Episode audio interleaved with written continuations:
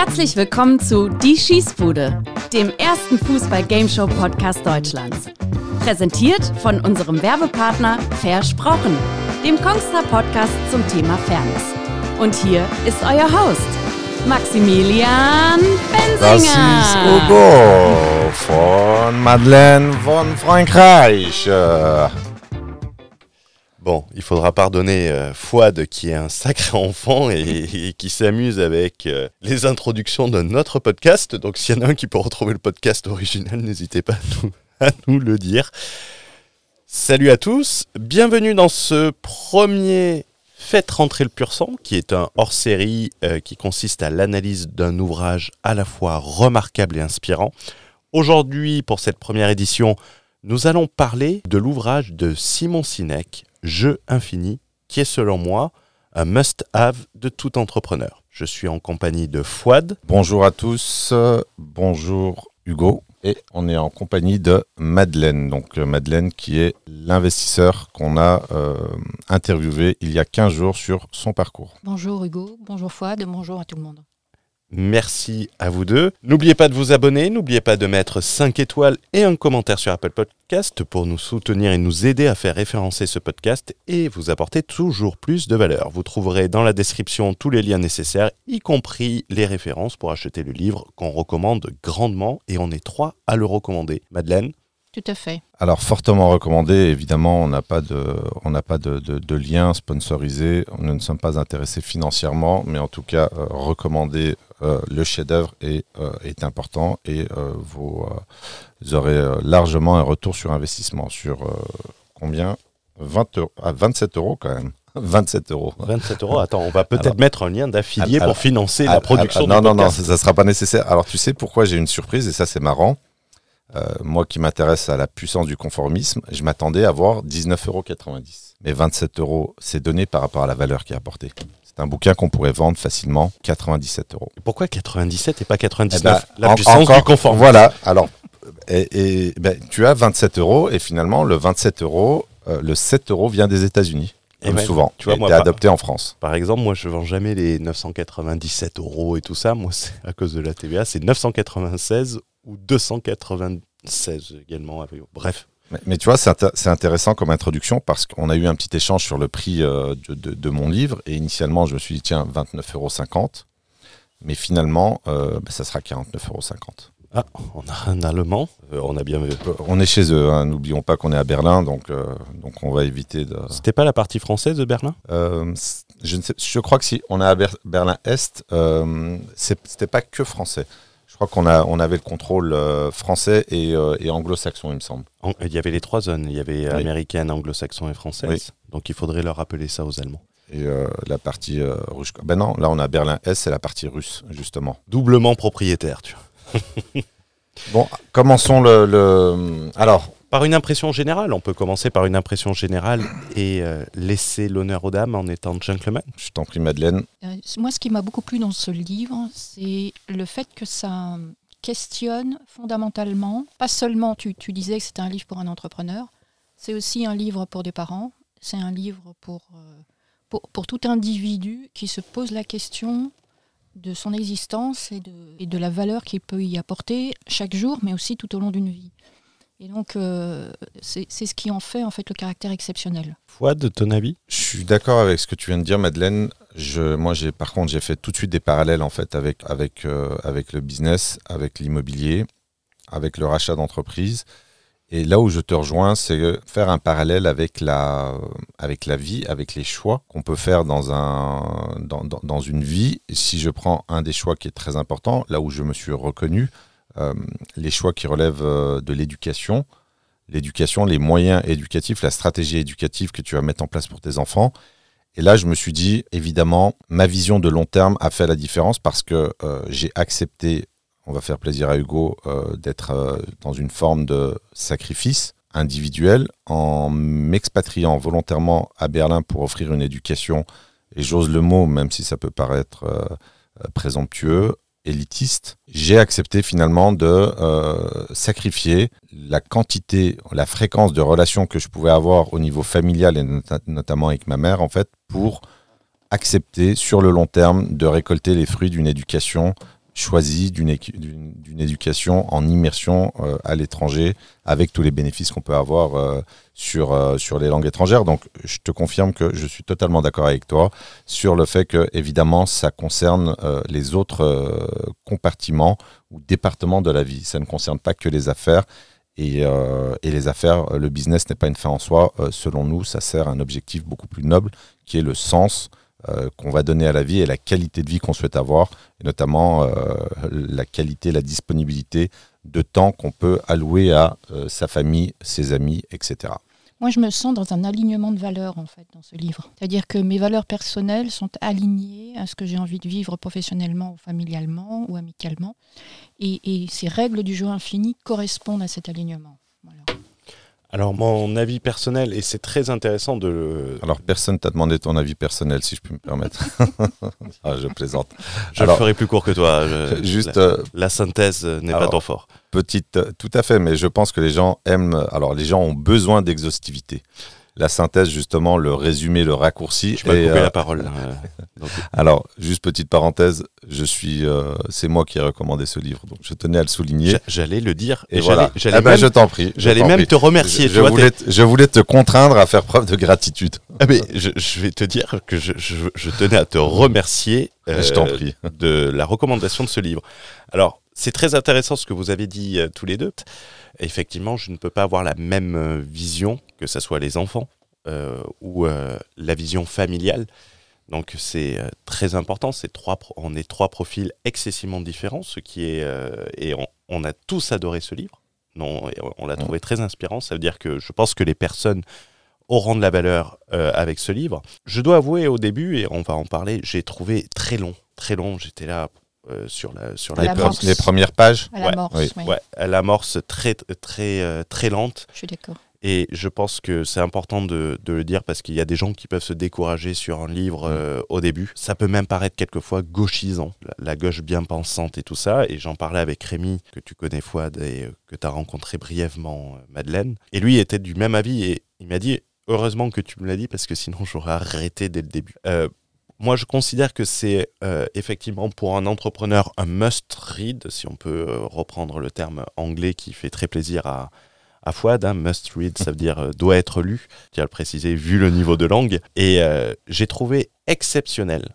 Et c'est pour ça que je tiens également à te remercier de cette recommandation, même si tu me l'as extorqué en quelque sorte. La pertinence des associations et des illustrations qui sont faites tout au long du livre. Alors sur ce point, tu vois, c'est un petit élément de fierté. Pourquoi? Parce qu'on avait une conversation et, j'avais vu que tu n'avais pas euh, compris le pouvoir finalement de modifier une structure de, de, pensée euh, des livres. Pour moi, les livres étant la meilleure source d'apprentissage, il faut, il faut s'imaginer qu'un auteur a passé plusieurs centaines d'heures à écrire un livre. Alors un vrai auteur, évidemment, hein, un, vrai livre. Bon, ça va renforcer le, côté un peu arrogant que je, peux avoir dans la façon de, m'exprimer, mais euh, il y a livre et livre, évidemment. Hein, euh, euh, un auteur a passé plusieurs centaines d'heures. pour te donner un, exemple précis, si on prend MJ Demarco, qui a écrit L'autoroute du millionnaire, c'est 1000 heures, 1000 heures pour rédiger un bouquin. Mon livre, j'en suis à plusieurs années alors là, ça c'est l'expérience, mais la rédaction, la formalisation euh, du livre, c'est 1000 heures. Donc 1000 heures, c'est quand même, c'est un temps plein quasiment à l'année. Ça doit être 8-9 mois, à temps plein, 8 heures par jour. Donc ce qui, ce qui est, là où je, suis quand même assez fier, et je, pense que c'est une preuve d'intelligence euh, sans, sans, te cirer les pompes évidemment, mais euh, tu n'avais pas compris et euh, la, puissance du livre dans sa capacité à modifier ta structure de pensée. Et tu m'as dit, c'est vrai que le bouquin est, euh, c'est une pépite, etc. Et, je pense que sur ce point-là, c'est important parce que tu as des, positions euh, divergentes. divergentes. Est-ce qu'il faut absolument lire sans forcément être dans, dans, une forme de boulimie, mais c'est vrai que, que ce soit Madeleine ou moi-même, lisons énormément. Qu'il est important, est-ce qu'il est nécessaire de lire autant pour euh, structurer sa pensée et venir euh, chercher du contenu ailleurs que euh, sur YouTube? le livre demande des efforts et, ça, j'aimerais avoir ton opinion là-dessus parce que j'ai trouvé ça très honnête de ta part de dire ah ouais, le bouquin vraiment m'a apporté énormément et je ne pensais pas que ça allait être le cas. Alors, totalement, et tu as totalement raison. Et si tu veux, moi, je pensais pas qu'un livre qui fait quoi? Il fait 200 pages. Ouais, 200 pages.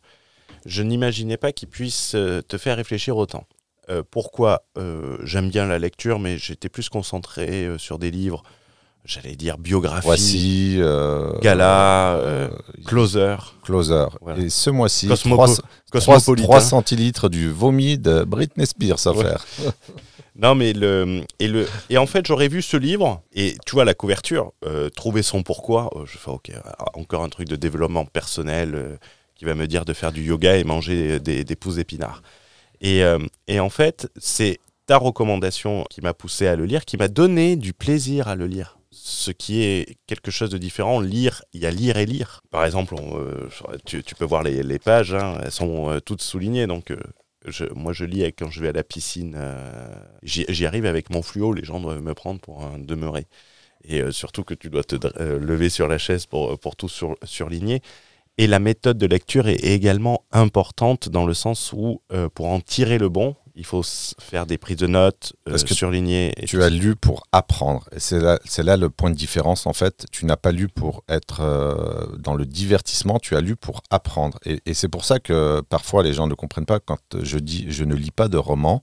C'est parce que je ne cherche pas à euh, me divertir, en fait. Je cherche à apprendre. Et je pense que c'est cette posture, finalement, que tu as, que as adoptée. Exactement, et j'ai retrouvé des, euh, des enseignements que j'ai eus dans ma carrière professionnelle, et j'en avais parlé avec euh, Madeleine, où euh, pendant un moment j'avais l'impression, j'avais l'impression que il avait été rédigé par mon, par mon ancien employeur, notamment, je, me souviens la, dernière phrase, enfin pas, tout à fait la dernière, mais ah ben j'ai- mis un marque-page. Dans la vie, le seul facteur commun à tous mes échecs, c'est moi. Et et c'est le dernier chapitre. Et après, il faut préciser une chose, Fouad également. C'est qu'il y a eu également un élément qui a, comment dire, rendu encore plus magnifique ce livre. C'est les deux lectures précédentes. Puisqu'on était sur des lectures de Faites rentrer le tocard. Donc, on est, je suis sorti de deux bouses littéraires qui m'énervaient à c'est le lire. contraste. C'est le contraste, oui. C'est- comme si tu te forces à manger au McDo et que tu passes sur un 3 étoiles au Michelin ensuite. Tu- tu- ça le sublime encore plus. Et euh, ils auront bientôt l'édition. On voulait commencer sur une note positive. Oui, donc tu l'as tu l'as trouvé relativement excellent, sachant qu'il est également excellent dans l'absolu. Il est euh, réellement excellent dans l'absolu et c'est exactement ce que tu disais, le, la différence de travail. J'ai les deux autres livres dans ma valise, je vais pas aller les chercher. Ils font le même nombre de pages. Ils font le, et on voit la différence entre. En fait, c'est très marrant parce que pour moi, les livres étaient euh, les bouses qu'on va commenter. C'était ça. Tu ne pouvais pas mettre de la valeur, de la construction, de la pensée dans un livre. Enfin, de la pensée disruptive comme dans ce livre. Et en fait, c'est très intéressant que entre ce livre que tu payes 27 euros et l'autre merde qu'on va commenter que tu payes 19 euros, il y a autant de pages, ils ont le même format, c'est la même taille, et tu as un tel écart. Euh, C'est abyssal. C'est abyssal. Et en fait, euh, en lisant les deux, ouais, tu te rends compte que, effectivement, des livres, euh, tu sens la puissance du temps qui a été mis pour construire le livre, pour faire les recherches et surtout pour faire le raisonnement du début à la fin, où il y a une fluidité. Et je comprends beaucoup mieux pourquoi ton livre met beaucoup de temps à sortir, beaucoup plus de temps que certains livres sur l'immobilier, qui passeront également dans la rubrique. Ce livre comprend beaucoup d'exemples aussi, qui sont extrêmement utiles et pertinents. Euh, après avoir lu le livre, euh, parfois je, je lis, le, je, regarde les, les, euh, les sessions YouTube avant de lire un livre. Là, j'ai fait exprès de faire l'inverse. Et j'ai trouvé une excellente euh, synthèse en fait de son livre. C'est un moins de 10 minutes sur un TED Talk euh, qui est brillant. Mais mais, mais le livre comprend et s'enrichit d'un découpage de tous ces exemples qui sont remarquables et qui permettent de très bien illustrer en fait son, son analyse et son qui, qui, qui est lié dans, dans la réalité. C'est pas juste une théorie. Ça, ça le rend vivant en fait. Oui, et puis ça, ça montre que c'est la réalité. Ça montre On- l'efficacité. On n'est pas dans le dans Mais- l'intellectuel. Si je peux me permettre une remarque, Madeleine, c'est intéressant ce que tu dis parce que hum, ça dépend aussi de ton, tes besoins en termes de lecture. Euh, le fait euh, d'avoir une illustration concrète par des exemples, évidemment, c'est mieux euh, parce que euh, tu as une forme de, tu as une forme d'écriture conceptuelle en fait qui peut euh, parfois dérouter et euh, ne pas forcément être euh, comprise. En fait, tu as des gens qui ont, alors c'est pas mon cas parce que je suis, on, en a, déjà parlé, je suis un adepte de la pensée complexe d'Edgar Morin. Je suis un adepte aussi de la pensée conceptuelle par, définition. Et le fait finalement de donner un certain nombre d'exemples, je trouve ça très brillant parce que euh, ça va venir euh, illustrer les, euh, les concepts et, et surtout donner euh, de l'accessibilité à des lecteurs qui ont besoin parfois d'avoir plus de concret. Quel, quel exemple tu prendrais, Hugo, pour euh, définir les jeux finis et infinis? Quel est le meilleur exemple? Le meilleur exemple pour euh, faire la, la distinction dans tout le livre, alors moi j'ai bien aimé, euh, les, chacun des exemples illustre une partie du livre. Donc tu as un exemple pour euh, ce qu'il explique la cause euh, au début, qui est la partie un peu, un peu longue. Euh, en fait, ça va être la, euh, et je, suis tout à fait d'accord avec vous sur la pertinence des exemples pour illustrer chacun des, des objectifs. Et en fait, j'ai divisé moi les exemples sur les différentes parties. Donc un global pour faire la différence entre jeu infini et jeu fini. Je prendrai l'exemple de CVS, qui ont décidé d'arrêter de, vendre les, les cigarettes en février 2014 Ce qui est énorme. euh, qui est le courage de, dans la partie du le courage de, euh, de diriger, où ils ont fait une croix sur 2 milliards d'euros de chiffre d'affaires en les envoyant à leurs concurrents, où ça a été critiqué par les esprits du fini, euh, notamment Jim Cramer, qui est, euh, euh, qui est très connu aux États-Unis, euh, sur le, qui commente les, euh, les cotations boursières, en disant, en reprenant Friedman, euh, Wall Street n'investit pas dans une société parce qu'elle est une bonne citoyenne. Euh, de mémoire, l'action, euh, je dois l'avoir dans mes notes, mais elle était aux alentours de 63 dollars quand ils ont arrêté de vendre les cigarettes. Donc, un choix catastrophique d'un point de vue court terme, qui n'allait pas changer le monde en soi, leur a permis de se développer sur d'autres produits, notamment euh, les produits qui sont euh, vendus, euh, les produits haut de gamme qui sont vendus chez Whole Food. Alors, je ne sais pas si vous connaissez Whole Food ou pas aux États-Unis. J'en ai entendu parler. C'est pas un truc bio, C'est un truc bio Ça, qui ouais. coûte une fortune. c'est un truc de bobo. euh, c'est un truc de bobo fortuné, on va C'est dire. un truc pour nous, quoi. Enfin, pas fortuné, mais- mais de bobo, quoi. Mais demain, c'est- tu c'est vas. comme, c'est comme vas- chez Biocop. T'es déjà allé dans un Biocop? Oui, non, mais c'est c'est un C'est- cran au-dessus. C'est chaleureux, c'est c'est beau, c'est cher. Moi, c'est la seule fois où j'ai fait un supermarché pour un week-end à Boston. Que je suis arrivé à la quai du supermarché, que je me suis fait avoir. Alors, je me suis fait avoir à tout niveau parce que j'ai confondu livre et kilo. Parce qu'une livre, Ah oui. c'est 500 la moitié d'un kilo. Ouais, ouais, là, c'est la moitié. Alors, je disais, pas. Ça, ça va, c'est c'est correct. Mais t'as raison, quand on est arrivé à- Je, je m'en étais sorti pour 450 dollars. En course, en course de, et, pas avec un caddie euh, pour euh, nourrir une famille. J'étais là, ça coûtait moins cher d'aller au restaurant. Et, euh, et en fait, cet exemple qui leur a permis de vendre des produits plus haut de gamme, sur le long terme, et l'action est passée de 60 à 113, le learning per share a augmenté, même si les cours de bourse ont baissé. Et on en parlait au début, pour moi c'est le plus bel exemple. C'est de savoir prendre une décision dans le long terme, même si elle est catastrophique dans le court terme, mais toujours faire passer le long terme avant le court terme. Et pourquoi en fait? Et c'est le, c'est vraiment le pourquoi en fait de leur décision qui justifie ce choix? Je ne sais pas si tous nos auditeurs savent ce qu'est euh, c'est SVS, c'est ça? CVS. CVS, c'est un groupe pharmaceutique, euh, si je me souviens bien. C'est un C'est distributeur. un euh, distributeur, euh, c'est un- oh, tu sais, aux États-Unis, tu as ces gros, c'est ce qu'ils appellent les drugstores. Ah oui, oui, oui. C'est les drugstores que tu as sur les centres commerciaux. Ils avaient 2700 magasins.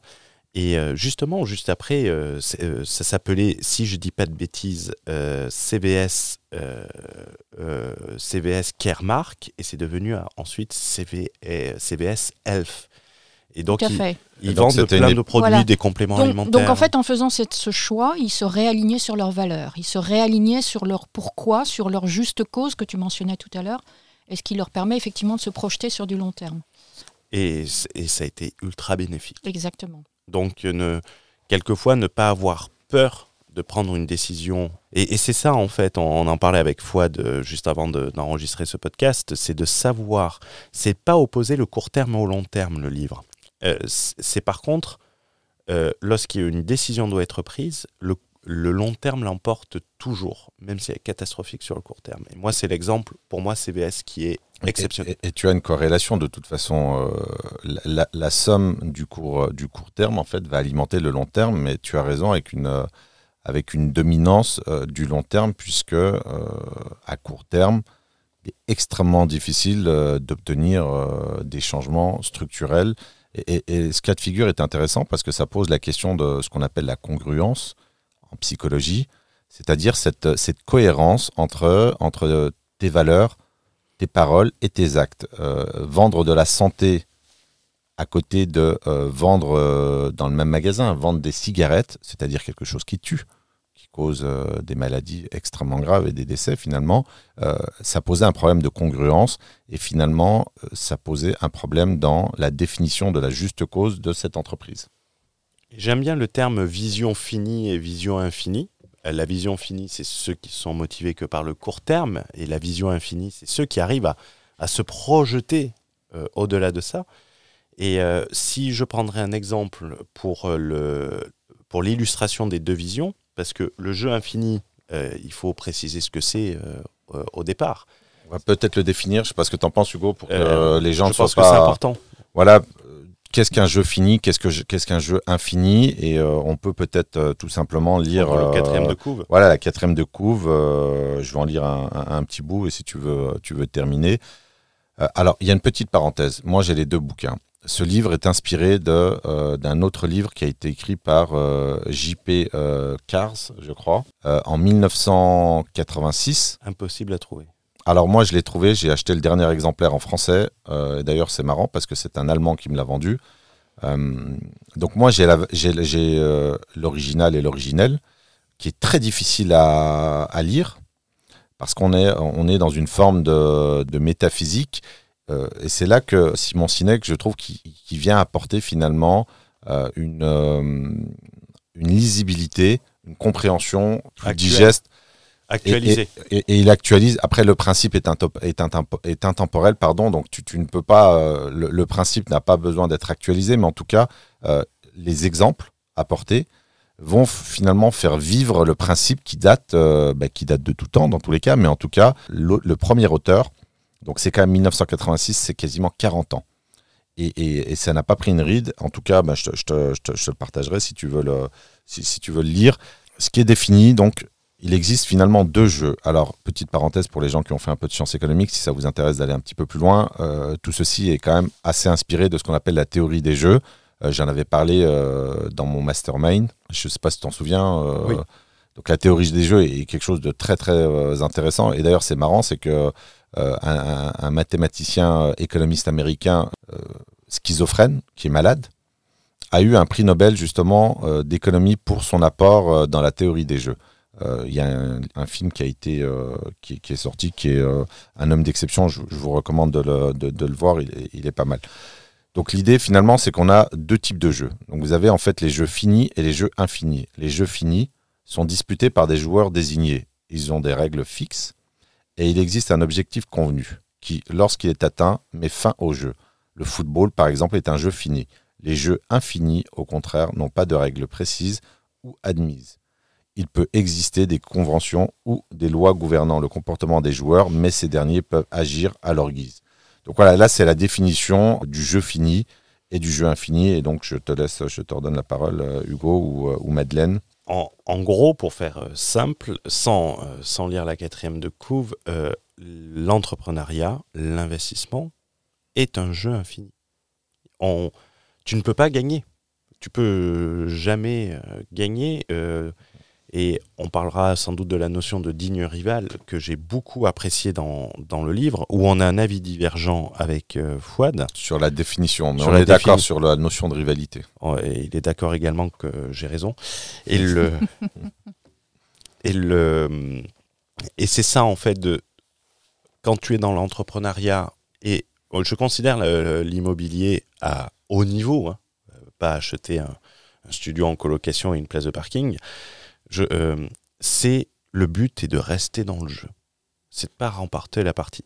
Et si on essaie de remporter la partie, Et j'aime beaucoup la, la définition, euh, la- le parallèle qu'il fait avec notamment euh, le- les États-Unis face à l'URSS, où euh, il, est, il Et face au Vietnam également. et face au Vietnam, où il explique que la disparition, la disparition d'un rival ne veut pas dire que tu as gagné, euh, que tu as gagné le, le combat. La preuve aujourd'hui. La preuve, on se retrouve dans une, ce qu'il appelle la guerre froide 2.0. Mm. Donc, euh, Et, euh, et en soi, euh, cette, cette nécessité de voir sur le long terme et de ne pas penser uniquement euh, court terme est très rassurant parce que faire les choses bien nécessite du temps. Ce- cet horizon temporel est aujourd'hui, je pense que la première cause d'échec en entrepreneuriat, et il y a une notion qui est très intéressante dans le livre, euh, qui est sur un rapport de Crédit Suisse euh, de mémoire, sur la longévité des business et Oui. des entreprises. Qui Et il en de- parle d'ailleurs. il en parle sur un rapport de... euh, et plus ça va, plus la durée de vie d'une entreprise se raccourcit. Elle a, elle a été divisée entre, par trois, il me semble. on est passé de, 60 De à plus- 30, de plus de 85 ans à moins de 19 ans. à moins de 19 ans. Et, et ça ne fait que s'ac- s'accélérer. Euh, D'ailleurs, dans le monde de l'économie, j'ai trouvé très intéressant aussi le parallèle entre Adam Smith du XVIIIe siècle et Milton Friedman euh, au XXe, qui, qui explique en fait que les principes que présentait Adam Smith, que tout le monde connaît La comme théorie étant des avantages absolus. Le, le père, du, Le euh, le le père père- du libéralisme. Exactement, le père du libéralisme sur lequel euh, no- notre système occidental fonctionnait, euh, qui sont en fait les règles du, jeu infini, où en fait on, a un équilibre, où on, cherche à, d'abord se focaliser sur le, pourquoi on a un projet euh, d'entreprise, quelle est la relation qu'on a avec ses collaborateurs, quel, est le, service ou le produit qu'on veut offrir à ses clients, et comment on interagit avec nos investisseurs. Mais c'est un alignement. Et ce qu'a- ce qu'a- ce qu'apporte euh, Milton Friedman quand il arrive au XXe siècle, il bouscule tous ces éléments-là en disant, j'allais dire un gros mot, euh, mais en gros il dit euh, on débarrasse la table, ça n'a aucun intérêt, la seule chose qui prime c'est l'actionnaire. Et basé sur ça, finalement, le seul intérêt c'est la croissance.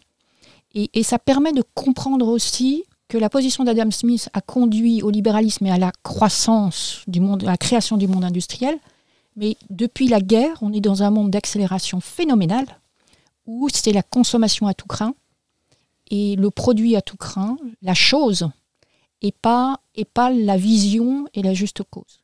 Et donc on arrive probablement à une sorte de fin. Et il, il le mentionne dans son livre, il dit que la Covid a probablement, probablement sonné un petit peu la fin d'une période. En tout cas, il a secoué tout le monde. Et, euh, et- et tous les col- collaborateurs, en tout cas, se, se- se- réalisent qu'ils ne sont pas en ligne, leurs valeurs ne sont pas en ligne souvent avec leurs entreprises. Je dirais qu'aujourd'hui, euh, après le Covid, il doit être très difficile parce que les gens ont découvert de travailler euh, en remote. Donc, euh, c'est À domicile. à domicile, à distance, pardon. Remote. Le, je parle anglais, donc je suis pardonné. America will love you. Yeah. Et que ça a changé la mentalité euh, et, et que les gens ne sont plus, euh, comment, comment dire, attirés par les mêmes choses. Par exemple, j'ai un ami qui, qui est un avocat en financement et qui euh, travaille aujourd'hui dans un fonds d'investissement, un, des plus, euh, un des plus importants.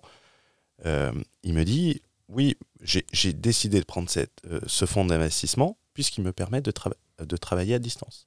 Donc, euh, si tu veux aller à Madrid euh, fin mai, euh, je, je pose deux jours, je travaillerai, je travaillerai, mais je serai. Et pourtant, c'est pas un, c'est pas un vegan bobo qui, mange des pousses de soja. Et même dans une entreprise aussi importante, de montrer que c'était possible, ça, ça, ça a tout changé au lieu de l'hyper-productivité des fonds d'investissement, des cabinets d'avocats d'affaires où tu finissais à 2 heures du matin. Et je pense que les mentalités, je pense qu'aujourd'hui, être DRH est encore plus difficile euh, qu'avant, où il faut avoir une vision vraiment d'ensemble et avoir cette cause, en quelque sorte, de donner une cause euh, à sa société et d'illustrer sa cause au travers des, des employés. Ça peut paraître très bobo de parler de cause comme ça, Juste cause. de juste cause. Et je trouve, encore une fois, l'association et l'illustration qui est faite dans le livre ultra pertinent, notamment dans le, dans le Four Seasons. Quand il va au Four Seasons de Las Vegas, où il demande à la personne pourquoi elle sourit autant et si elle aime son travail, et que la personne répond J'adore mon travail. Et qui fait la, distinction entre dire j'aime, qui est quelque chose de rationnel, et euh, adorer, qui est, qui est euh, quelque chose de sentimental. Et d'analyser pourquoi cet employé du Four Seasons, qui n'est pas payé dix fois plus que euh, l'employé du l'employé d'un Pullman par exemple ou d'un hôtel Mercure. pourquoi? Parce qu'il travaille pour une société qui est à une juste cause. Et ça, c'est très important. Et si on se perd, ben indirectement. Pour rebondir sur ce que tu as dit, en fait, euh, qui est très intéressant, tu as, après, la Covid, en fait, tu as une perte de sens général euh, vis-à-vis du travail et les gens se sont aperçus d'une chose euh, très simple, c'est que provisoirement, ils ont pu se réapproprier leur temps. Et après la période, de, grâce, on va dire, ils se sont aperçus finalement qu'ils avaient également euh, perdu euh, la capacité à décider géographiquement où ils pouvaient travailler.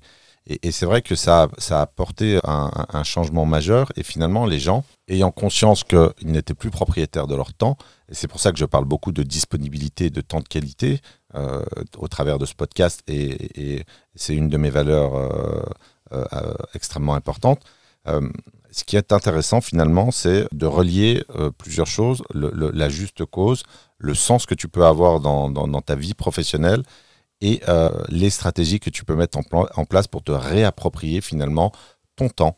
Et, c'est là que, euh, pour faire le parallèle avec le livre, adopter un état d'esprit infini est indispensable pour atteindre ce type d'objectif à l'échelle individuelle. Sinon, être sous le, le diktat du court terme ne, ne te permettra pas de pouvoir finalement euh, faire une OPA sur, euh, sur ton propre temps, tout simplement. Je voudrais reprendre un mot que tu as prononcé, Hugo, qui, mentionnait euh, les collaborateurs ont réalisé. Moi, j'aurais une légère, j'aurais une légère différence d'appréciation que, j'ai toujours observée dans le cadre professionnel en tant qu'employé, qui est que les gens pensent par eux-mêmes. Mais ils ont toujours pensé qu'il fallait rester dans le moule et qu'il faut s'aligner. Donc il faut parfois se forcer, et même souvent se forcer. Et je pense qu'en fait, avec la Covid, il y a une sorte de réaction, partiellement parce que tu expliques, Fouad, mais il y a aussi un peu de courage. Ils se sont rendus compte que face à la vie et à la mort, euh, qu'est-ce qui valait vraiment le coup? Et en fait, ça leur a permis de trouver le courage de se dire, mais en fait, mes valeurs, c'est pas ça. Et de se dire, bon, bah alors maintenant, il faut que je trouve une société où, les, où les, mes valeurs sont alignées avec ça. Donc, euh, donc c'est intéressant. Et euh, il y a eu aussi tout un mouvement. Alors, il n'en parle pas dans le bouquin parce qu'il l'a écrit avant, mais on, l'a vu aux États-Unis avec la Covid. Il y a eu une, des vagues de licenciements, mais absolument massives, massives. Et les gens ne partaient pas pour un autre travail. Les gens quittaient leur travail parce qu'ils ne se sentaient pas en adéquation avec ça. Et puis, ils ont pris le temps de réfléchir. Et ça, c'est assez exceptionnel. On n'a jamais observé ça dans aucun des marchés. Et c'était par dizaines de millions. Hein. Ah les entreprises se retrouvaient avec plus d'employés. Mais justement, pour faire le lien avec ce que, ce que j'ai dit et ce qu'a dit Hugo et ce que tu viens de dire, est-ce que c'est une position qui est tenable pour la masse à long terme? Et moi, je, ne pense, je pense que c'est une position qui n'est pas tenable. C'est-à-dire que les gens, en, en étant un peu réducteurs, mais on peut utiliser le mot caprice, mais c'est plus qu'un caprice parce que c'est existentiel. Est-ce que les gens, finalement, ont les moyens euh, psychiques, financiers, de tenir une position à long terme en disant va chier. Je, je ne vais plus travailler. Ah, moi, je vais le regarder sous l'autre aspect. Et, ça, je ne le pense pas parce que euh, malheureusement, euh, adopter un esprit infini est extrêmement des options à terme alors des options à terme et nécessite d'élever son niveau de conscience et d'élever son niveau euh, intellectuel, stratégique, etc. Et, et euh, je m'oppose pas à ce que tu dis, hein, Madeleine. Simplement, je me pose la question est-ce que la masse, est-ce que la foule a les moyens euh, d'être dans ce qu'on appelle la position, la magnifique position du vachier. Et si vous ne savez pas ce que ça veut dire, je vous invite à regarder le film The Gambler.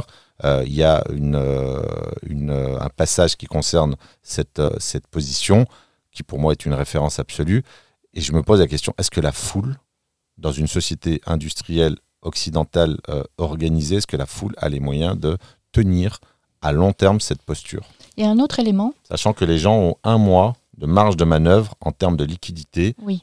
euh, avant de basculer dans euh, la banqueroute. Il y a un autre élément, c'est qu'on a un problème démographique. C'est-à-dire qu'on a de moins en moins de gens à embaucher. Aujourd'hui, embaucher est un casse-tête chinois.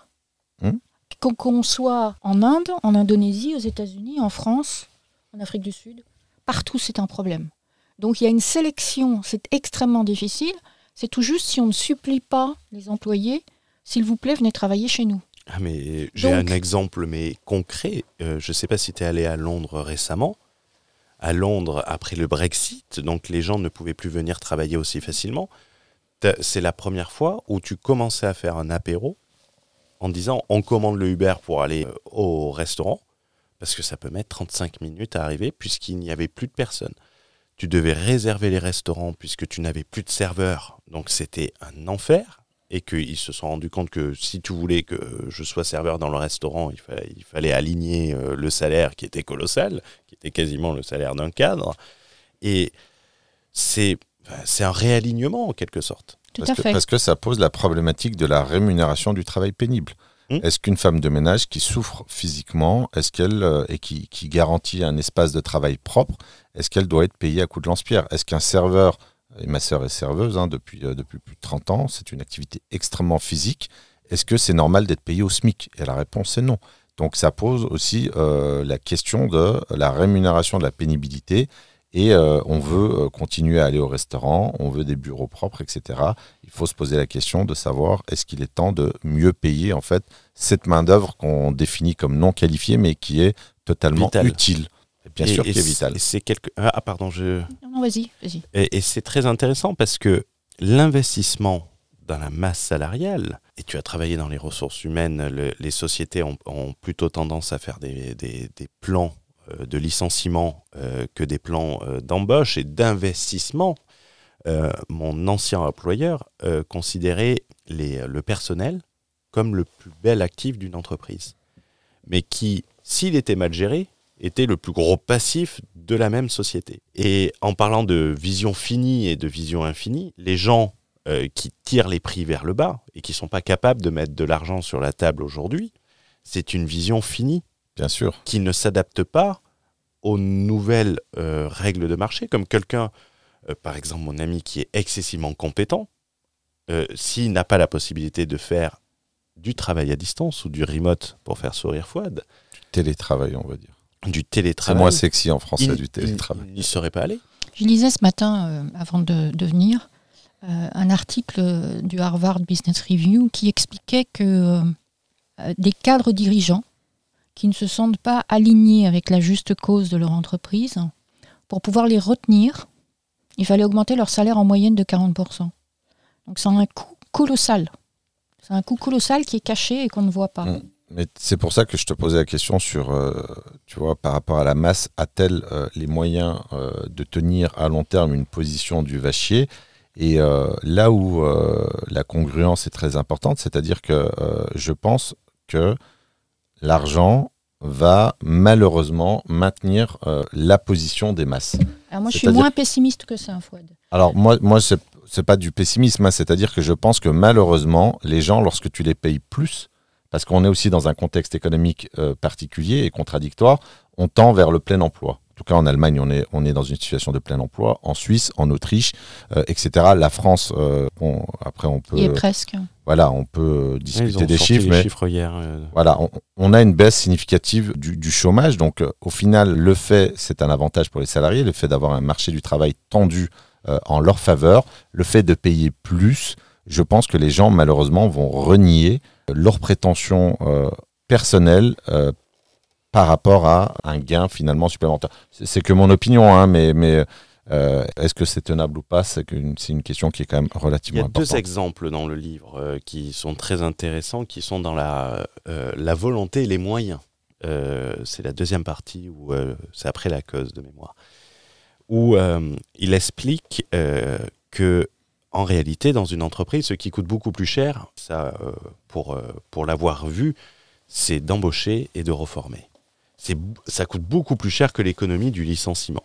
Et C'est un coût qui est caché. c'est un coût qui est caché et euh, qui, est, qui est colossal. Et à l'époque où on était sur des, des métiers de, d'épicerie, on avait des, des supérettes, hein, on est, c'était pas du supermarché 3000 mètres carrés, euh, on payait les personnes 15-20% de plus.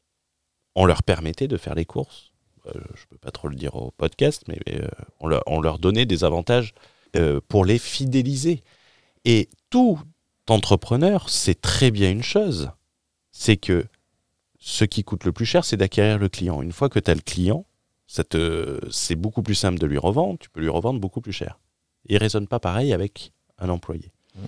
Je vais prendre l'exemple d'une petite boîte qui n'a rien prouvé du, tout dans le monde et qui est citée dans le livre, l'exemple d'Apple. J'ai cru que tu allais dire une petite boîte AH fiscalité qui n'a rien prouvé. non, je plaisante. Je sais pas. euh, si Je tu prends l'exemple d'Apple, première société à proposer 15 dollars de l'heure aux États-Unis. Euh, première société à permettre le- le- à ses employés de magasins les mêmes conditions d'offre d'achat d'actions pour tous les employés. Coût de recrutement post-licenciement, ils se sont rendus compte que ça coûtait trop cher. Apple, c'est la société qui est la plus riche du monde. Et quel est le taux de rétention dont il parle dans le livre? 90%. Exactement. Hallucinant. hallucinant. C'est Ouais. sur les supermarchés, sur la période où on est resté, on était à 85%. Mais, on, mais les gens ne voulaient pas partir parce que on valorisait le. Parce que, bien sûr, parce que tu as deux points en fait par rapport à ton exemple euh, sur les supermarchés. Tu as l'argent, évidemment. Quand tu arranges l'employé sur des avantages égale argent, mais il y a l'expression de la gratitude. C'est-à-dire que l'employé se dit on me considère un peu plus, et la preuve en est, j'ai, je bénéficie de certains, certains avantages et je suis mieux payé. qui Et ça, c'est problématique. C'est vrai que la considération euh, qui va flirter avec, avec la notion de dignité, d'amour propre ou de, de- d'estime de soi, c'est quelque chose qui est aujourd'hui euh, écrasé et qui est complètement occulté. Je ne sais pas ce que tu en penses, Madeleine, là-dessus, mais les grandes entreprises notamment, alors, je ne connais pas de l'intérieur parce que je n'ai jamais euh, été employé, euh, ne, salarié. ne, font pas, ne font pas dans la dentelle. Non. Et il y, a un- y y a élément dans ce, dans, dans- dans ce paragraphe, ce chapitre sur la volonté et les moyens. Les moyens, en fait, ce sont les ressources, donc ce sont les collaborateurs, les machines, euh, euh, alors que la volonté, c'est vraiment euh, le, le- le directeur de la vision, celui qui tient la juste cause et qui va, qui va diriger le, le paquebot. Et ça, j'aime beaucoup. De on en parlera du, du chef Oui. de la vision que je trouve Oui, exceptionnel. voilà, exactement. Et ça, c'est, on en reviendra, c'est le gardien, le gardien de la juste cause. Et, euh, mais il y, a- il y a un élément en fait où, où- qui, où quelqu'un comme Danny Meyer mentionne, pour résumer, que l'entreprise c'est 49% de technique et 51% de psychologie. Et donc ça montre bien que, euh, qui est d'ailleurs la partie la plus difficile à mesurer. Mais l'exemple que tu as pris pour Apple euh, est, un, est un- une, ex- une excellente illustration de cette, euh, de cette synthèse. Le, le, le côté euh, du chef de la vision, le CEO, euh, le- il explique qu'un un chef d'entreprise doit euh, garder la vision et s'assurer de, de la juste cause avec des exemples comme Patagonia, si je me souviens bien. Oui. Euh, j'aime beaucoup, euh, d'un point de vue, euh, j'a- j'aime beaucoup dans cette partie, euh, et, il fait la définition parfaite de l'association. Et euh, Tandem. le, le tandem entre, euh, et je trouve que vous l'illustrez parfaitement sur votre projet, parfait tandem, le gardien de la vision et de l'objectif, et l'opérationnel. Et en fait, l'opérationnel, c'est celui qui va s'assurer que l'exécution est en phase avec la vision. Qu'elle est conforme. et que et qui va traiter en fait le quotidien et euh, qui est capable à la fois de de- d'avoir un zoom, ce que j'appelle zoom in, zoom out, donc d'avoir cette capacité de focuser euh, dans le moindre détail, mais aussi Focaliser, très attention, attention, Oui, attention. je sais. mais il a l'habitude avec moi, euh, de focaliser en fait sur le moindre détail et en même temps très vite de revenir en fait à la vue d'ensemble pour pas perdre de vue l'horizon. C'était une autre, une autre expression en fait que j'avais bien aimée, c'était euh, effectivement c'est regarder, prendre de la hauteur et regarder à l'horizon. Donc et c'est ce tandem qui est à égal. Oui, et c'est ça, c'est le fait de mettre à égalité le PDG, Oui. qui n'est plus le numéro C'est un, plus un PDG, et le directeur de C'est- l'opérationnel. c'est pas un PDG, Le chef c'est de la un vision. directeur de la vision, C'est un directeur de la vision. un directeur de l'opérationnel. En fait, tu as En une fait, un poste est divisé en deux. Ouais. Mm. Tu as la dissociation de la présidence et de la direction générale. Et ce que j'aime beaucoup également sur ça, c'est qu'il dit que justement dans les entreprises, c'est souvent le directeur financier qui se voit comme le futur numéro un. C'était très intéressant parce que euh, dans la société où je travaillais, il n'y avait pas de promotion en interne. Tous les postes étaient pourvus en externe. C'est-à-dire que si tu restais dans la société, tu restais sur ton poste. Alors ça peut paraître un peu bizarre, euh, les postes n'étaient pas capés. Donc euh, tu pouvais avoir euh, quelqu'un qui gagnait limite plus que le, PDG euh, à l'année, et ça a été le cas une fois. Pourquoi cette raison? Parce qu'il partait du principe simple que pour une personne que, dont tu fais la promotion, tu en as quatre qui sont insatisfaites. Tu mets une personne satisfaite et quatre personnes insatisfaites. Et au-delà de ça, il avait le bon ou mauvais sens, hein, on peut le définir de la manière qu'on veut, du fait de dire on prend une personne qui est ultra compétente et on la met sur un poste où elle n'est pas compétente. Et, le, et on retrouve un peu ça sur ce qu'il dit sur les directeurs financiers qui s'imaginent numéro un. Un directeur financier, c'est un gestionnaire. Il est nécessaire d'être gestionnaire pour faire marcher une société, mais c'est tout sauf un visionnaire. Moi, je suis totalement d'accord avec ça. C'est vrai que manier les chiffres, euh, c'est un peu aussi le mythe euh, de l'expert comptable qui va définir ta stratégie, ta, ta mission, tes valeurs, euh, etc.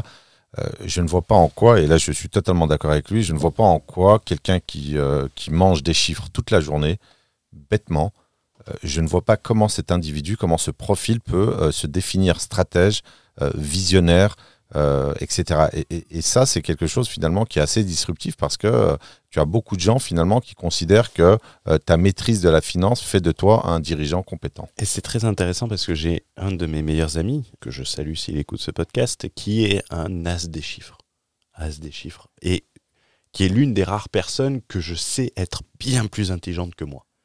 Mais il a un talent, il a une analyse qui est hors du commun. Et j'ai le souvenir qu'on était à Une analyse financière, tu veux dire de tout. Ah, de tout De tout, c'est impressionnant.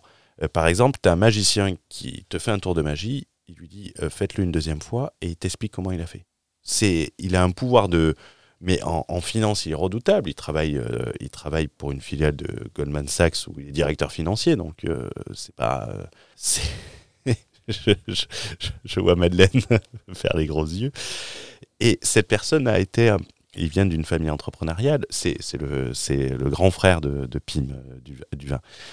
Et euh, à l'époque où ils ont fini leurs études, ils avaient fait des très grandes études aux, États-Unis et ils sont rentrés dans la société familiale et ils géraient l'expansion aux États-Unis de la société familiale. Mais ça a été fait d'une manière.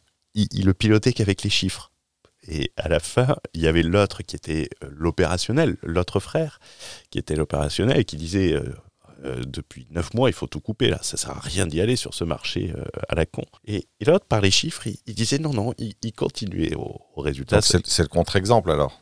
Non, parce que le financier voulait continuer l'opérationnel, alors que le l'autre frère qui était un opérationnel, qui est un commercial pur et dur, C'est lui qui avait raison. c'est lui qui avait raison. Et le père, quand on lui demande euh, le- lequel avait raison, il dit si j'avais écouté euh, l'opérationnel, le financier m'aurait pas fait perdre plus d'un million de, do- de dollars. Moi, ça m'a fait, ça m'a fait raisonner en fait quand euh, effectivement il mentionne en fait ce directeur, les directeurs financiers en général, ou en tout cas la fonction financière. Je me suis dit que c'était un point qui était moins couvert, euh, qui était à peine effleuré dans le livre, qui, parce qu'en fait, euh, il, est plus dans l'antagonisme jeu fini, jeu infini. Et quand il dit que c'est extrêmement complexe de rester dans le jeu infini, parce qu'on est toujours tenté de glisser vers le jeu fini, il, ne creuse pas trop cette, direction. Mais je me suis rendu compte que probablement dans les très grands groupes qu'on côtoie, dans lesquels on travaille ou on ne travaille pas, la réalité c'est que si le, grand patron, directeur de la vision, a une vision et essaye de la partager avec tous ses collaborateurs, dans un groupe de 100 000 personnes, 200 000 personnes, 300 000 personnes, il y a plus d'une personne qui, qui, qui, n'est là que pour son intérêt personnel et pour jouer un jeu fini. Et je me suis toujours demandé pourquoi dans ces entreprises on peut avoir de tels comportements aussi différents. Et ça m'a frappé, c'est que le département financier dans l'entreprise dans laquelle je suis a, une attitude vis-à-vis des individus qui est extrêmement méprisante, qui est extrêmement dure, et que, euh, que j'ai fui, parce que j'ai aussi travaillé dans le département financier, et j'ai essayé de trouver un département où les choses euh, étaient plus alignées avec mes valeurs. Et je crois que finalement, la difficulté pour un grand groupe, euh, de toute façon, s'il n'est pas dans le jeu infini, il ne va pas durer plus de 20 ans, on en a parlé tout à l'heure. Mais pour ceux qui sont des grandes maisons prestigieuses, en fait, il faut qu'ils sans cesse qu'ils soient attentifs euh, au fonctionnement interne de leur, de leur organisation pour réparer les jeux finis, pour, pour essayer de réaligner régulièrement et sans cesse rester dans la bonne direction. mais ça, il en parle dans le livre. Il en parle très peu, mais un petit peu à la fin. Mmh. Et le, et un bon, euh, un bon directeur financier, un bon joueur ne fait pas forcément un bon manager. J'ai tout le temps en tête, euh, j'ai tout le temps en tête l'exemple de Michael Jordan. Michael Jordan, à l'époque où il était joueur chez les Bulls, il avait à son palmarès 664 euh, victoires pour 285 défaites. Donc deux fois plus de victoires que de défaites. Et ensuite, il passait manager des Bulls. Et lorsqu'il est devenu manager des Bulls, 185 défaites pour 91 victoires. Deux fois plus de défaites que de victoires. On a le contre-exemple avec Zidane par contre. Est-ce que c'est est-ce que c'est Zidane ou le l'exception ou la règle? Euh, Non. Est-ce que c'est euh, Zidane qui transforme euh, Est-ce qu'il n'arrive pas sur un club qui est numéro un? Trois fois la Champions League quand même, euh, ça c'est inédit. J'y connais rien en tennis. Non, c'est du foot, mais euh, j'y connais pas grand-chose, mais, mais c'est quand même une performance qui est remarquable parce que gagner trois fois de, de façon successive en fait euh, la Champions League, c'est quand même une performance qui est remarquable, même pour le Real Madrid. Donc est-ce que c'est l'exception ou la règle? Je ne sais pas, mais en tout cas, je pense pas que être un bon joueur fait de toi un bon manager. Mais il est français, c'est il est d'origine berbère également. c'est pour ça que tu as l'exemple. Moi, il y a un truc qui m'a. Alors, pour, pour apporter une analyse sociologique, il y a quelque chose avec lequel je suis parfaitement en accord. En fait, dans le bouquin, qui, euh, comme j'aime introduire les podcasts généralement avec euh, l'aspect sociologique, l'esprit de fini est devenu la norme moderne chez les dirigeants. Et moi, j'ai envie même de dire que c'est devenu la norme tout court. C'est-à-dire que je vais reprendre une autre citation que j'avais euh, que j'avais introduite dans mon euh, dans mon mastermind sur la psychologie de l'entrepreneuriat euh, de Nicole Aubert, qui est une sociologue du rapport au temps.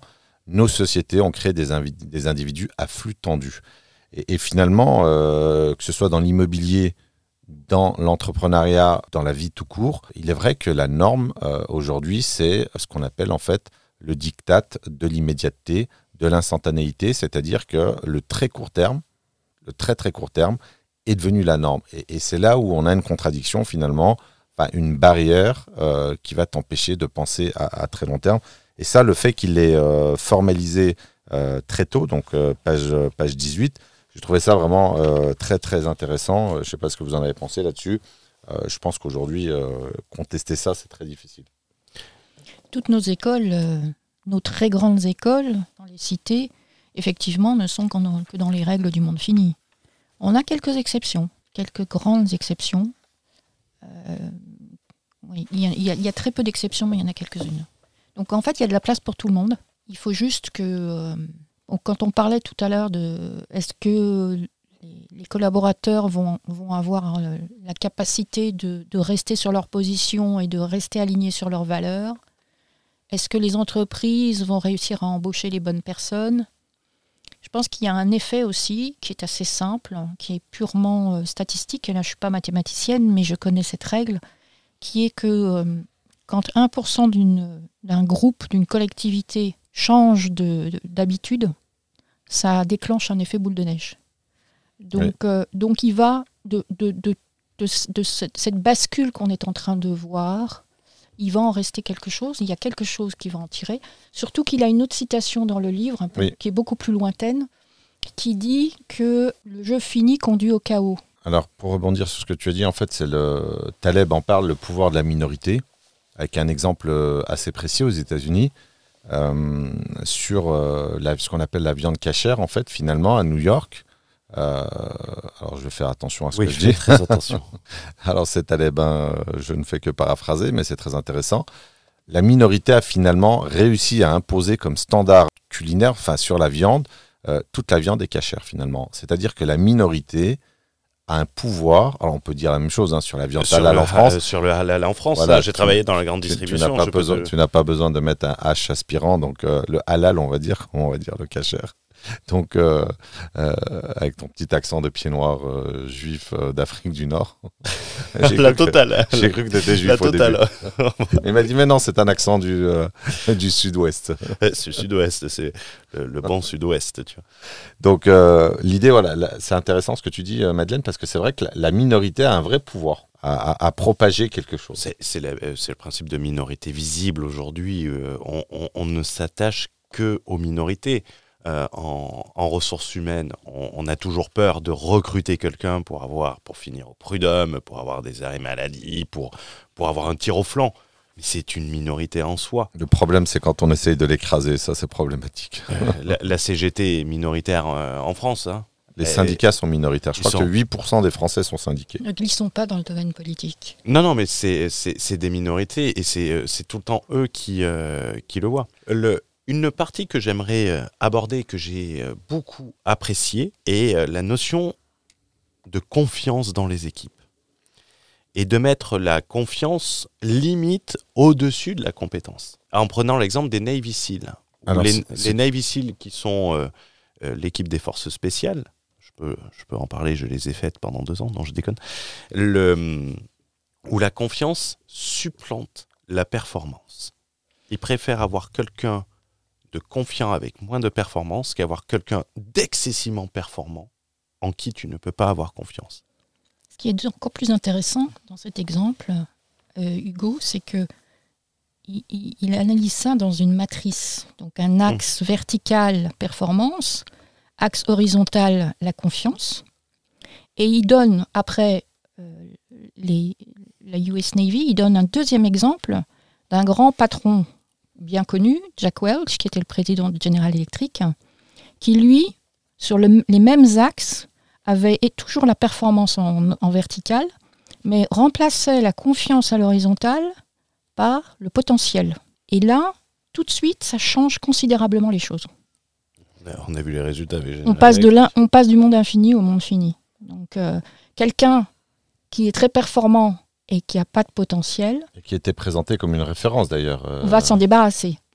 Quelqu'un qui est moyennement performant, mais en qui on a une absolue confiance, qui va, qui va conduire la vision, on n'en veut pas. oui, Donc, euh, Parce qu'on veut des résultats tout de suite. exactement. C'est le, le diktat de, de Oui. l'instantanéité. D'où d'où ce, que, ce dont on voulait parler euh, Hugo, qui effectivement euh, les équipes en confiance. Et que, la- en fait, à l'embauche, il vaut mieux avoir des gens qui ont une solide culture euh, alignée avec les valeurs de l'entreprise, à qui on peut faire confiance. Et il mentionnait que les, la compétence technique, ça s'apprend. Ça s'apprend et ça se fait Parce, évoluer. parce que l'engagement et la, longévité et la loyauté feront la différence en fait à long terme. Et il prend l'exemple de la euh, de, de Shell Ur- Ursa, qui est la plateforme qui a coûté le plus cher euh, à- au pétrolier euh, Shell, euh, où il est nécessaire que pour créer la confiance, il, euh, il faut être capable de faire part de ses craintes, inquiétudes, et que montrer ses sentiments n'est pas synonyme de faiblesse. La vulnérabilité, La vulnérabilité. dont parle beaucoup René Brown. Et euh, avec la confiance, on peut, on peut exprimer sa euh, vulnérabilité sans crainte. Et euh, tu parlais de Harvard Business Review euh, que tu lisais ce matin. Tu, les reçois, toi, chez toi? Parce que moi, je suis abonné, je les reçois jamais. Je suis à Berlin, hein, donc euh, j'ai été l'acheter au kiosque. Ah, mais t'as- j'ai- j'ai- Non, parce qu'ils ont un problème de distribution. J'ai eu euh, ce cas de figure aussi. euh, ils, ils envoyaient un exemplaire sur quatre. Ouais, mais par contre, moi, j'ai arrêté de. J'ai- pas remis ma carte bleue. Je les ai menacés. euh, courrier. alors, je les ai menacés de résilier l'abonnement et là, euh, comme par hasard, je les reçois tous. Ah mais c'est. Et euh, il y avait un article de la Harvard Business Review qui est cité dans le livre euh, qui indiquait que la sécurité, et j'ouvre les guillemets, je ne me l'approprie pas, la sécurité consiste pour une part à être cap- euh, capable d'admettre ses erreurs et de s'ouvrir à l'apprentissage et savoir dire j'ai besoin d'aide. Ça veut tout dire.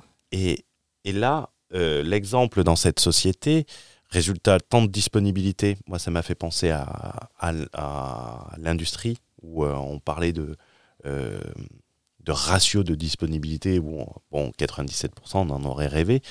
Temps de disponibilité, 99% versus 95% dans la moyenne. Production, dépassé de 43% les niveaux de référence de l'industrie. Les niveaux de référence. Donc pas les niveaux moyens, les, niveaux de référence. Et qu'ils avaient réussi à dépasser de 14 millions de barils euh, leurs propres objectifs. Euh, sur créer la confiance et en créant la confiance, ne, ne pas avoir peur de permettre euh, aux gens d'échanger et d'exprimer leur point de vue. Et on peut prendre ça, on peut prendre ça sur un côté ça va pas être politique, mais on en avait parlé euh, sur la, guerre en Ukraine, avec euh, Poutine qui est isolé des retours d'informations. Pourquoi? Parce que peut-être que les gens, ils ont peur de se retrouver, euh, de se tromper de bouteille de lait et prendre du polonium avec les cornflakes le matin, ou trébucher sur une flaque d'eau inexistante près d'une fenêtre ou dans, un escalier, la tête la première. Et l'exemple de Ford avec Alan Mulally quand il était, quand il était parti de Boeing et qu'il est arrivé chez Ford, où il avait demandé, il avait demandé de, des dossiers, les, les fameux dossiers rouges si vous avez besoin d'aide, orange, euh, euh, rouge si c'est urgent, orange si ça mérite une attention, et vert si tout va bien. La société perdait un milliard de dollars par an. Et tout était ouvert. Et première réunion, tout était ouvert. Et au fur et à mesure, il y en a un qui est arrivé avec orange et qui a eu le courage de, de dire rouge. Donc là, ils ont c'est la confiance de dire mais j'ai besoin d'aide. Et il explique dans le livre, et je trouve ça très intéressant dans le, euh, d'un point de vue management, euh, ce livre, je trouve d'un point de vue management exceptionnel. Je vois plus l'aspect management que la vision euh, temporelle de, de Fouad, ce qui est intéressant. Mais c'est un briquet en même temps. Hein. C'est un briquet. Et, et ensuite, en mettant ça en place, plus tout ce qu'il a, tout ce que ce, PDG a mis, cette transparence a permis de régler les problèmes et de faire de Ford le seul des trois gros constructeurs américains qui ne soit pas passé par le Chapter 11 et qui a demandé au gouvernement d'aider ces deux autres, euh, Chrysler et General Motors. Euh, et il, inclut également cet exemple dans la notion de digne rival que je trouve aussi et on a beaucoup de points de désaccord euh, avec euh, Fouad sur ça. On pinaille sur des détails, on va dire. Voilà, euh, du détail. Mm. le, digne rival où j'ai trouvé, et j'en ai même fait une newsletter, j'en ai même fait une newsletter en termes de contenu, je trouve cette notion exceptionnelle. Et alors, par rapport à la question du digne rival, euh, ce qui est intéressant finalement, c'est euh, de raisonner en. Ce que j'ai trouvé intéressant là-dessus, c'est de raisonner, de savoir raisonner en référence, en contre-référence, et surtout euh, de respecter, la concurrence, de ne pas dénigrer la concurrence. C'est quelque chose, par exemple, que j'ai appris de la vente automobile lorsque tu as un prospect qui arrive, il est fortement déconseillé de dénigrer la concurrence. C'est-à-dire que euh, le bouquin va, beaucoup plus loin que ça, dans le sens où tu vas aller finalement chercher un rival pour euh, te challenger tout simplement. Et ça, c'est vrai que euh, c'est quelque chose d'assez innovant. Pourquoi? Parce que la rivalité a une connotation extrêmement péjorative la concurrence euh, est quelque chose d'abordé de manière frontale.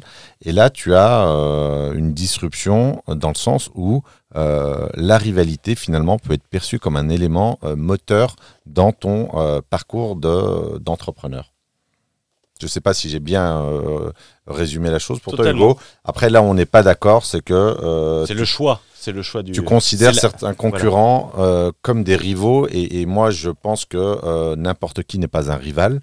Euh, tu lui donnes, tu donnes au digne rival, t'insistes sur le digne, la noblesse. Il y, a la noblesse, il y a, y a le fait d'être digne d'être un rival. Dans une industrie, tout le monde n'est pas. Alors tu as une intensité, forcément une intensité concurrentielle tu as, euh, tout dépend hein, évidemment, si on est dans un monopole et puis que tu es euh, en situation de monopole, ben, tu n'as pas de rival. Si tu es dans une euh, situation oligopolistique, comme peut être le marché bancaire par exemple, où tu as 4-5, ce que j'appelle le cartel bancaire, la rivalité, tu as moins de marge de manœuvre, mais dans un marché classique, tout le monde n'est pas digne d'être rival, ne serait-ce que par la taille, par la capacité à, challenger, la capacité à inspirer, la capacité à être une contre-référence. Et c'est là où il y a peut-être un petit point de, désaccord.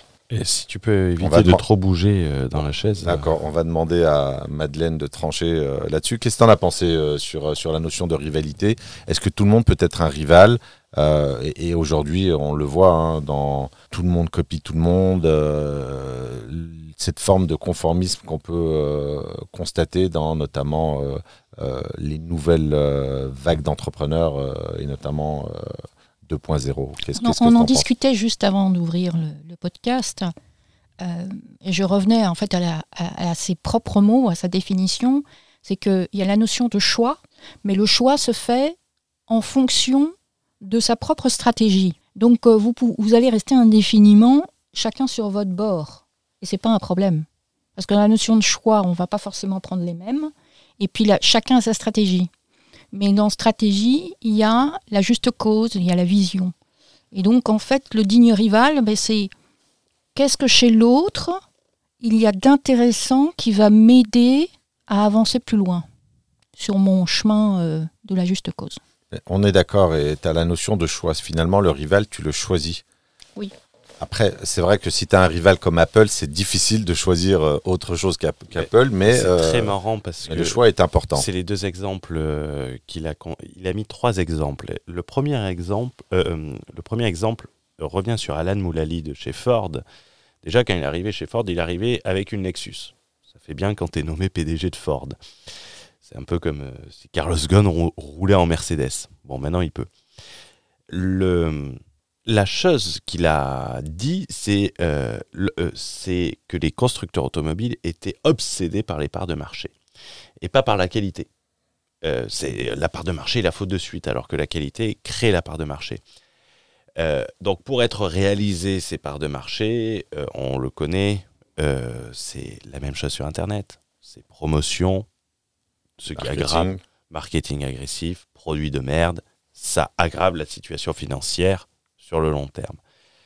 Et euh, tous les soirs, euh, Alan Moulali, et il avait mis en place, il rentrait avec un modèle différent euh, de voitures produites par Ford.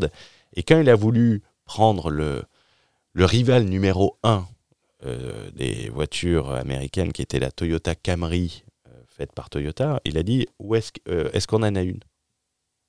Et les mecs ont dit non.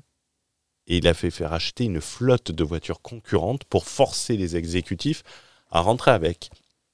Et c'est ça euh, qui est intéressant. Il n'a jamais essayé de battre Chrysler ou General Motors. Jamais.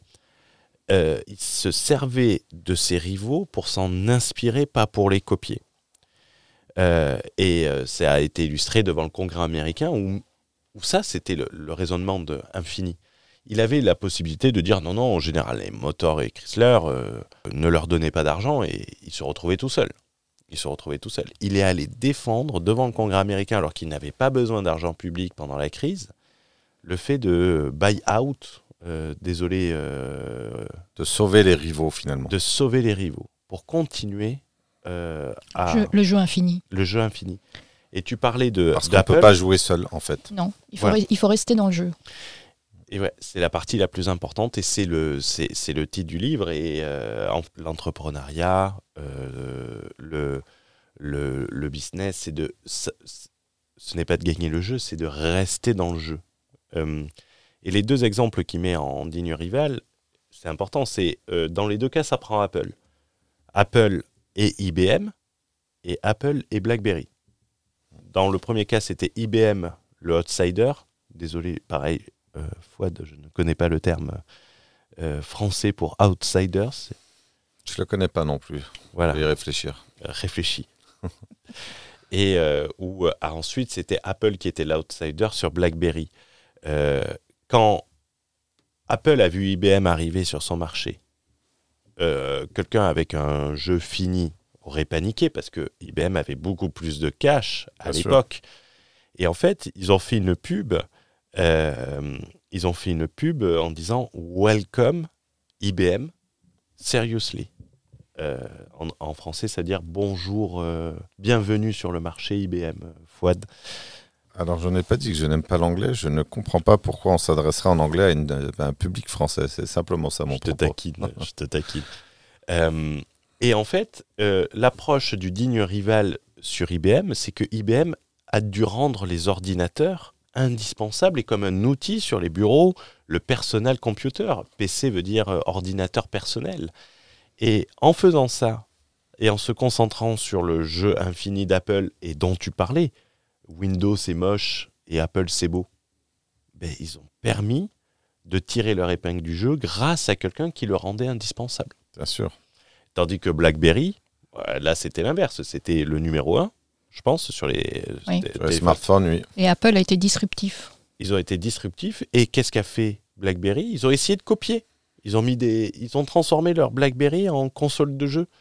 Euh, ils ont changé leur clavier qui était exceptionnel. Pour toute personne qui écrit avec des BlackBerry, même avec un iPhone, tu n'écris pas aussi vite. Même aujourd'hui, je pense. Et moi, j'ai le souvenir, j'ai lâché mon BlackBerry quand ils sont passés en tout tactile, ou que ça commençait à bugger, où ils avaient mis Google. Et on, se souvient à l'époque, euh, on se disait, donne-moi ton BBM Messenger pour, euh, pour écrire avec le, WhatsApp. Le BBM Messenger était le WhatsApp avant tout le monde tu avais les deux coches et tout ça, et tout le monde communiquait par euh, BlackBerry Messenger. Et en 4 ans, BlackBerry a perdu 99% de ses parts de marché. Et aujourd'hui, je ne sais même pas si tu peux acheter un téléphone BlackBerry. Non, je crois que la marque, je, crois qu'elle a été vendue malheureusement, il me semble, à une société chinoise, donc je ne sais plus. Mais, mais, ça te montre, finalement, en fait, on en revient aussi tout le temps aux fondamentaux du, livre, qui est quel horizon temporel, en fait, tu vas venir t'inscrire. Euh, même à nos petits niveaux, hein, sur, des petites sociétés, finalement, euh, l'importance de la stratégie, l'importance de l'horizon temporel, finalement, euh, va te permettre de dégager en fait une, une, vision. En fait, il y a quelque chose que moi j'ai adoré en fait dans le bouquin, et j'en avais parlé dans un podcast avant, avant, de lire ça, mais tu as la notion finalement de régularité euh, qui est définie comme plus importante que l'intensité. Et on avait parlé de l'intensité, de l'amplitude et de la fréquence. Et ça, j'ai mis très très longtemps finalement euh, pour comprendre que la régularité était strictement supérieure à, au talent, euh, aux aptitudes, à l'intensité, etc. Le fait d'être régulier, eh bien, à long terme, finalement, te permet d'écraser, si tu veux, euh, tous les autres paramètres. Et ça, j'ai trouvé vraiment euh, ça extrêmement brillant euh, de l'introduire hein, sur, une seule phrase, hein, la régularité est plus importante que l'intensité, parce que tu vas avoir en fait la tentation en entrepreneuriat d'y aller très fort et finalement de t'essouffler. Et ça, c'est pareil en immobilier. Ben, c'est pareil en immobilier, euh, notamment sur le mode d'exploitation très agressif, euh, la location court durée ou la colocation. Alors, euh, sauf exception évidemment, mais, mais tu peux être tenté d'y aller très fort. Mais est-ce que tu es encore dans la partie 10 ans plus tard? 10, 15, 20 ans plus tard Ça, c'est très très intéressant. cette notion finalement d'horizon temporel, sur lequel moi j'ai un petit peu plus accroché, hein, qui est quand même, à mon sens, euh, le socle euh, euh, du, du, livre. Ça ne veut pas dire que le reste n'est pas intéressant, mais, mais s'inscrire vraiment dans un horizon temporel de long terme est, vraiment ce qui va faire la différence avec des stratégies cohérentes à ton horizon temporel. Et je rebondis là-dessus en fait sur bon c'est pas dans le livre mais comme on essaye d'apporter de la valeur ajoutée dans le podcast j'ai une slide en fait que j'avais que j'avais fait pendant mon mastermind pour définir un peu euh, la cohérence des différents horizons, euh, horizons euh, temporels. un an, par exemple, pour moi, moi j'ai des gens qui me disent je veux vivre de l'immobilier en six mois. Un an, six mois, c'est ce que j'appelle moi un horizon temporel irréaliste. Même les startups avec des taux de croissance extrêmement importants n'arrivent pas finalement à établir un, business model en, une année. Si on prend Uber, même si ça a été adopté assez rapidement, bah, Uber, c'est quand même une société de mémoire qui existe depuis 2008, je crois. Donc, euh, donc ça fait 15 ans. Airbnb, c'est 2008 également. Donc, donc euh, vouloir euh, faire les choses en une année, ça me paraît totalement irréaliste. En tout cas, c'est tu peux probablement, tu, as une forte probabilité d'échec. Tu as un horizon temporel qui me paraît réaliste et performant. On en avait parlé également. c'est 5 ans, le fameux quinquennat.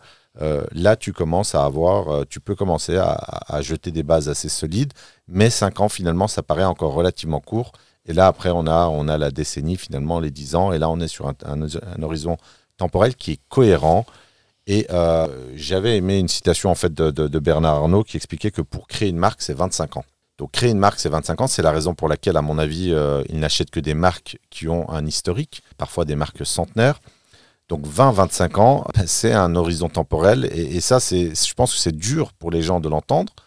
On a- 20-25 ans, On est à contre-courant ben, on est sur l'immédiateté. Alors, mais c'est même là, tu es dans un choc qui est, qui est, fr- qui est frontal, mais, mais euh, c'est vrai que c'est dur à entendre que euh, 10 ans, c'est un cadre euh, temporel minimum et que 20-25 ans, euh, c'est la norme au sens stratégique. Et après, tu as les très grandes familles euh, qui ont des horizons temporels très longs, 50 ans, ou euh, des gens comme Bernard Arnault qui ont un horizon temporel qui est infini. Et là, on retombe en fait dans le, dans, dans le titre du bouquin. Ce sont des gens en fait qui raisonnent de manière intergénérationnelle. Et là, tu es sur une différence de poids parce que ce que tu fais finalement ne t'intéresse pas personnellement, mais tu travailles pour euh, les générations euh, futures. Et euh, je prends un exemple en fait du livre sur, sur l'horizon temporel que j'ai trouvé aussi également remarquable. sur la société Victor, Les couteaux suisses. Victor voilà. Victor, Vic- Victorinox, euh, société suisse, voilà, qui fabrique le fameux euh, couteau suisse après euh, les attentats du 11, euh, du 11 septembre 2021, euh, 2001, pardon. 2001. Tu as un effondrement du chiffre d'affaires parce qu'en fin- finalement, c'est interdit en fait. Euh, tu ne peux plus Dans les acheter ça bagages embarqués. dans les bagages et puis finalement ça, t'as- ça- tu n'as pas le droit de circuler, euh, de voyager avec, avec cet outil, eh bien euh, le, tu as le PDG à l'époque qui te dit, et ça c'est vraiment incroyable, d'ailleurs ça faisait euh, je crois l'objet euh, d'une de tes vidéos sur Internet, nous ne raisonnons pas en trimestre, nous, raisonnons, nous raisonnons pardon, en génération. Mais quand tu as un patron qui parle comme ça, euh, forcément, tu as une différence qui est abyssale sur euh, euh, le pivot stratégique, qui est un autre, une autre thématique qu'on qu'on pourra aborder tout à l'heure, hein, qui, qui, qui est abordée dans le livre, la flexibilité existentielle et notamment le pivot stratégique. Ben ça, ça fait la différence. Est-ce que tu entends des, des patrons, est-ce que tu entends ça tous les jours, cette façon de raisonner de manière générationnelle? Moi, c'est la première fois que je lis ça, personnellement. Non, tu l'as sur les euh, Chinois. Euh, quand, tu entends les, euh, quand tu entends les discours euh, chinois sur le, la vision chinoise, euh, où ils disent que c'est sur 200 ou 300 ans. Parce que, parce que tu es sur un parti euh, totalitaire, tu es sur un régime euh, communiste qui peut finalement euh, s'offrir le luxe de, de, de diriger seul, mais, mais dans, dans Non, mais le même monde les des banques- entreprises. Même les banques japonaises sont connues pour avoir une vision très longue. Que veut dire ta grimace? Je pourrais pas te dire. Euh, euh, Mais ça reste l'exception, quelque part. Est-ce que c'est la norme aujourd'hui de, de se dire qu'on ne raisonne pas euh, en trimestre Euh, Si on prend le cas de l'immobilier? Ça ne l'est pas dans notre monde occidental, ça c'est certain. Voilà. Alors, ça, ne l'est pas et on est quand même le monde dominant, mais, mais prenons des choses. on à- va se prendre des dislikes là en disant ça. mais, mais- mais- mais- mais prenons un exemple, prenons, on va dire, quelque chose qui relève de notre niveau, on va dire, mais l'immobilier. Euh, l'immobilier, euh, quand tu prends la, tu traites la question du cash flow, le raisonnement est mensuel. Donc, euh, c'est ce que je te disais, même sur la location courte durée. Les gens, ils empruntent sur 240, mo- euh, 240 mois, ils te partagent un mois. alors, tu en as même euh, sur l'horizon temporel de la location courte durée, tu as Sur des gens, la semaine, même à la À journée, la journée. à la journée. Tiens, j'ai fait rentrer euh, tant de loyers aujourd'hui. Et, et- et ça, l'investisseur immobilier, parce que faire des ponts en fait avec la, la- la réalité euh, du niveau dans lequel on est aujourd'hui, euh, j'ai envie de dire, arrêtez de raisonner euh, au trimestre, à la journée, au mois. Essayez quand même de raisonner au minimum sur 5 ans, voire 10 ans, en cohérence avec le temps long que représente l'inertie de l'immobilier euh, ou euh, la définition même du prêt immobilier qui euh, généralement euh, est octroyé euh, sur euh, 20 ans. Et là, le parallèle est quand même euh, flagrant et on a les résultats sur un pivot stratégique euh, basé sur un raisonnement à très long terme. Tout à fait d'accord. On va en faire la, la conclusion de, de ce qu'on a, on en a pensé. Moi, je conclurai par la première page du livre. Je ne sais pas si vous vous souvenez, il, il raconte une petite histoire. Il faut choisir une direction. Quel chemin emprunter? On est devant une pancarte, il y a une route qui bifurque. L'une des flèches indique victoire, l'autre satisfaction. Avant encore, Hugo. Avant? Oui, juste. Non, je- Voilà. Ah, je ne l'ai pas lu. Eh bien, donc tu te retrouves sur ce chemin, tu as deux flèches. Victoire, satisfaction. Laquelle choisis-tu? Je laisserai à l'auditoire, euh, si, si, si tout le monde a compris je finis, je infini, c'est une belle façon en fait d'illustrer. euh, Pour conclure, moi, je, c'est une conclusion où je vais aborder euh, un des. euh, Tu peux nous la faire en allemand? Alors non, malheureusement, j'ai pas de niveau encore. Je, je pense que j'aurai le niveau dans 5 ans. Tu vois, en parlant d'horizon temporel, je pense que d'ailleurs c'est une blague qui circule. hein, la prof nous en a parlé. Je me rappelle plus du nom. C'est un auteur américain à l'époque qui disait que pour apprendre l'anglais il faut 3 mois, pour apprendre le français il faut 3 ans, et pour apprendre l'allemand il faut 30 ans. Donc c'est pas très c'est pas très optimiste, mais Tu euh, vas supporter les cours 4 heures le matin pendant. euh, non, je pense qu'il faut 2 à 3 ans pour apprendre l'allemand. Euh, non, ce qui, est, ce qui est important en fait sur la, la compétence comportementale, ce qui est très intéressant sur le, sur le bouquin, euh, corrélé à tout ce qu'on imbriqué à tout ce qu'on a dit, c'est euh, la notion de flexibilité existentielle, c'est-à-dire l'idée finalement de partir sur un pivot stratégique.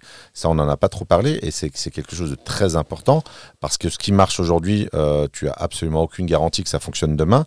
Euh, être en capacité, si on en a parlé un petit peu sur, la, sur la, vente de cigarettes, euh, moi, pour faire le, le- le parallèle avec l'immobilier ou l'entrepreneuriat, ça va être la question d'ailleurs qui est adaptée, qui est, euh, qui est abordée, pardon, l'adaptabilité. En fait, tu as la, la notion de finalement, euh, tu dois absolument t'adapter à tous les chocs qu'une entreprise peut euh, subir dans son parcours, dans son, dans son évolution. Et ça me fait penser finalement à cette belle citation de, de Darwin, donc le vrai. hein. Je trouve. Alors d'ailleurs, en plus, elle est assimilée à Darwin. On n'est même pas sûr que ce soit Charles Darwin, mais cette citation qui est absolument remarquable et finalement qui peut être euh, une philosophie euh, de, vie entrepreneuriale. Les espèces qui survivent ne sont pas les espèces les plus fortes ni les plus intelligentes, mais celles qui s'adaptent le mieux au changement. Finalement, s'adapter au changement, c'est une des je ne vais pas dire garantie, puisque tu n'as aucune garantie dans la vie euh, de succès, mais c'est un des éléments qui te permettra de rester dans le jeu à très long terme. Donc s'adapter finalement, c'est savoir apprendre des expériences passées, donc la notion du capital humain, et s'adapter, c'est également accepter de pivoter stratégiquement et de laisser tomber euh, ce qui a été fait. Et ça, vraiment, je pense que euh, le bouquin, en fait, va t'apprendre à euh, accepter le changement, et, ce qui est très difficile même quand ça fonctionne parfaitement. Alors, moi, pour finir sur cette première lecture de Pur Sang, ça va être, je vais te rejoindre sur l'horizon temporel, où ça va permettre aux gens d'en avoir conscience et de considérer l'importance et de mettre au service du long terme, en réalité, le court terme. Ça peut paraître un peu euh, complexe ce, que je dis, mais on a des business euh, court terme. Un business Internet, à mon avis, ne dure pas 19 ans, dure beaucoup moins. Et c'est de mettre ce euh, business au service de choses qui durent dans le temps. Par exemple, l'immobilier, ça fait pas rêver. Au moins, Ça passionne. Certains sont passionnés, beaucoup de gens sont passionnés par l'immobilier par contre. Euh, Peut-être que je découvrirai une passion, mais euh, euh, et au-delà de ça, même pour les investisseurs, euh, même pour les managers, ce livre est strictement vital. Pour, tu as parlé de Bernard Arnault. Il y a une, il y a une citation de Bernard Arnault qui est, il, a- il en a fait très peu et celle-là, j'aime beaucoup, où il dit il n'y a que le poisson mort qui nage dans le sens du courant. Oui. Et euh, je trouve que ce livre est en fait allé à contre-courant de tout ce qu'on nous enseigne. Euh, où euh, il faut raisonner court terme, il faut les licenciements. Non, s'assurer du bien-être des personnes, ça ne rapporte rien. T'avais parlé de, on, a- on avait parlé de, de l'opposition vision finie, vision infinie avec, je sais pas si on l'a dit, avec euh, Berkshire Hathaway. On en a parlé avant, mais je sais pas si on l'a dit pendant le podcast. Non, on l'a pas dit.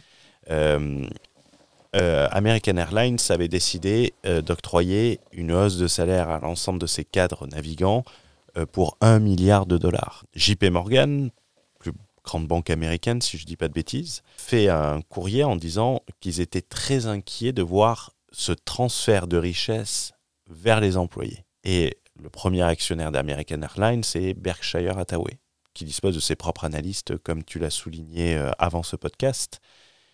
D'un côté, vous avez la plus grande banque dirigée par des hommes ultra compétents, mais à l'esprit euh, peut-être fini.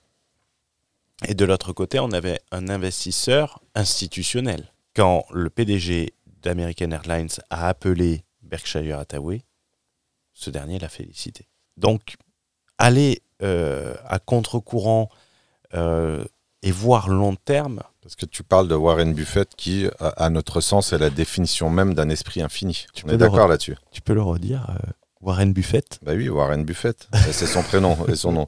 Non mais Warren Buffett et oui, ah oui, j'ai dit Buffett. Warren Buffett. Bon, je sais qui c'est, c'est déjà pas mal, mais c'est la définition même de L'esprit infini. infini. Tu ne peux pas avoir meilleur exemple que Warren Buffett.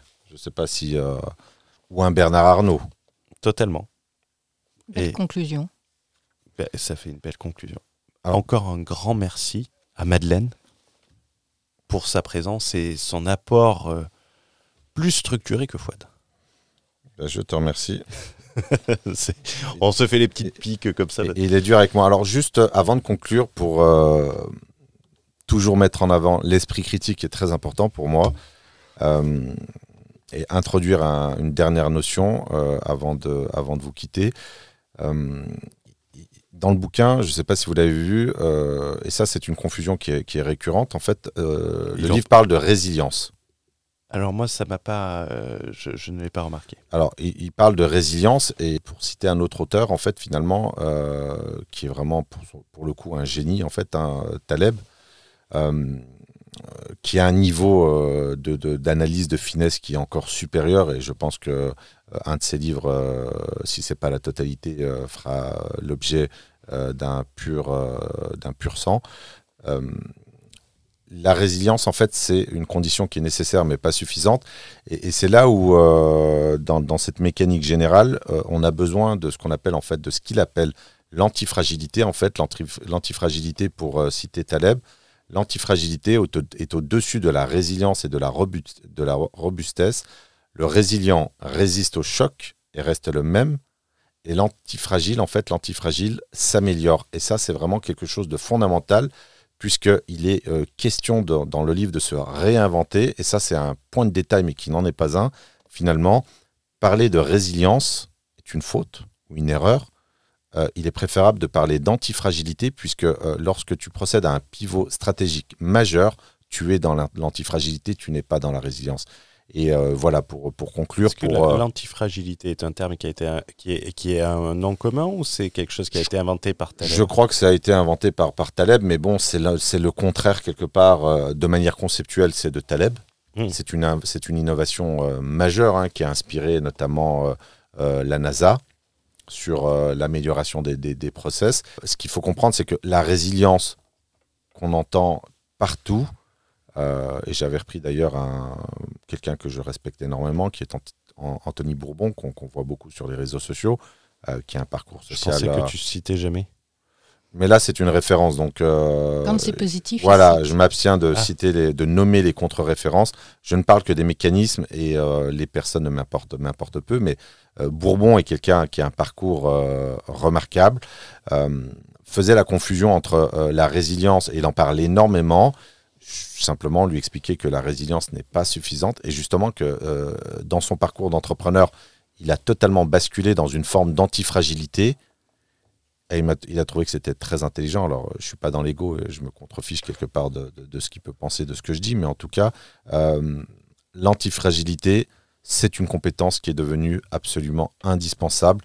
Et, euh, se nourrir finalement euh, euh, de ses expériences, de ses échecs, modifier sa position et notamment sa position sociale nécessite d'épouser l'antifragilité ou en tout cas de l'avoir comme référence psychique dans la compréhension de, son histoire, de, de ses expériences passées, etc. Donc pour moi, ce sera la conclusion.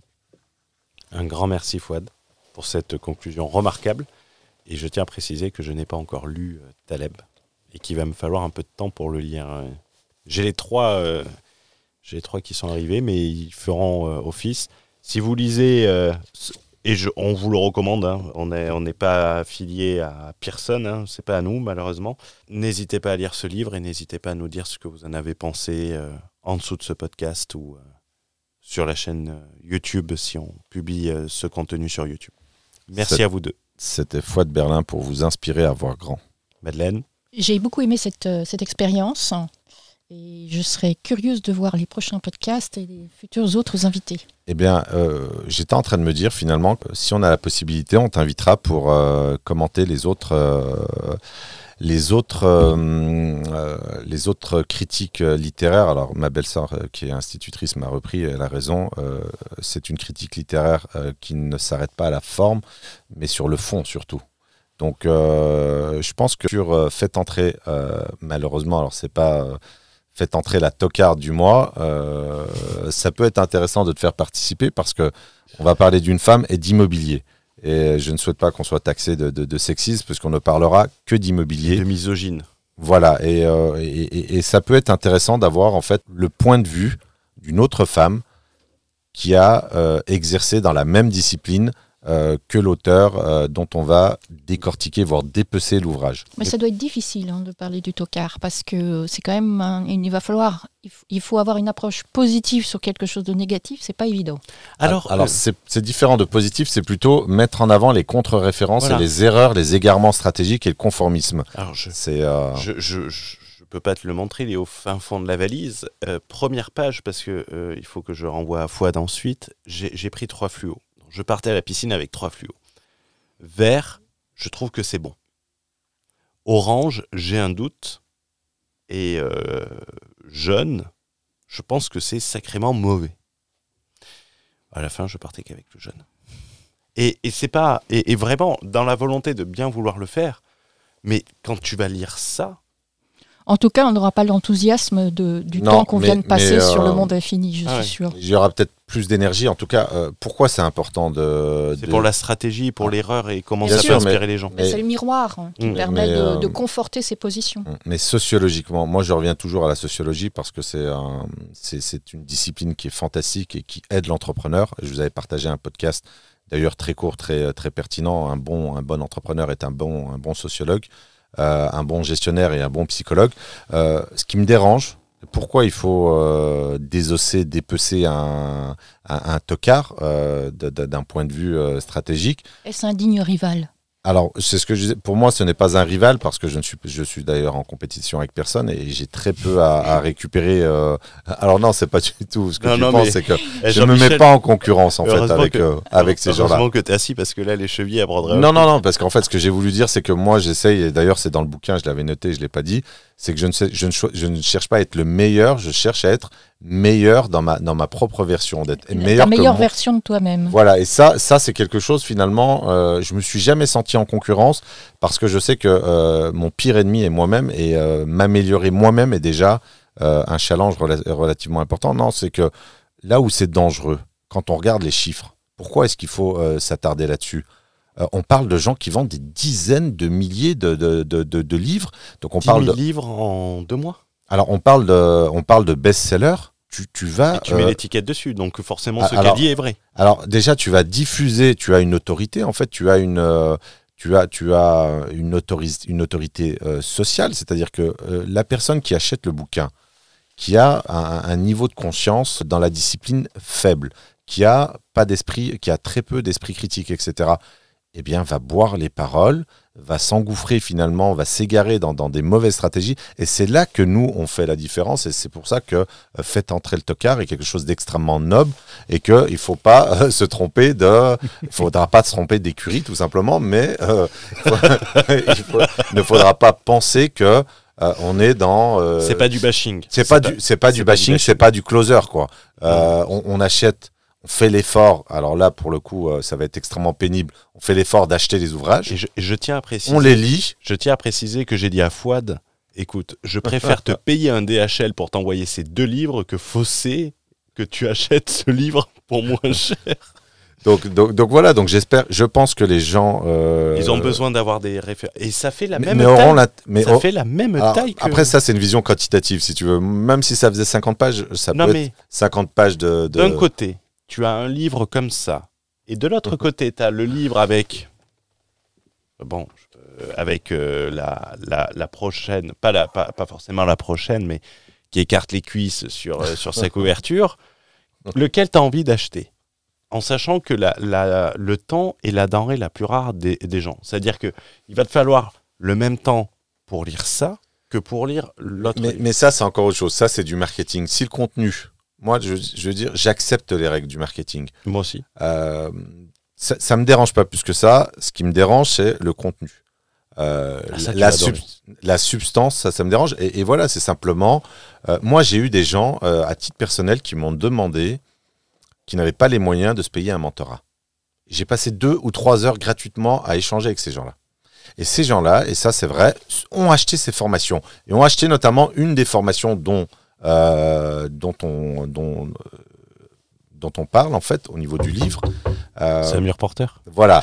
Donc, donc, euh, donc euh, simplement, euh, quand tu as acheté une formation, quand tu en as acheté une deuxième, une troisième, une quatrième, et que tu vois que ça ne fonctionne pas, je trouve que euh, la chronique sera d'utilité publique, puisque, une fois de plus, alors malheureusement, je ne pense pas qu'on aura, en tout cas à très court terme, euh, un niveau d'audience euh, suffisamment élevé pour propager les stratégies qu'on considère comme bonnes, mais en tout cas, venir épargner des désillusions à des gens qui vont acheter pour la personne en question euh, 7 ou 8 000 euros de formation en ligne pour s'apercevoir que les stratégies sont bidons.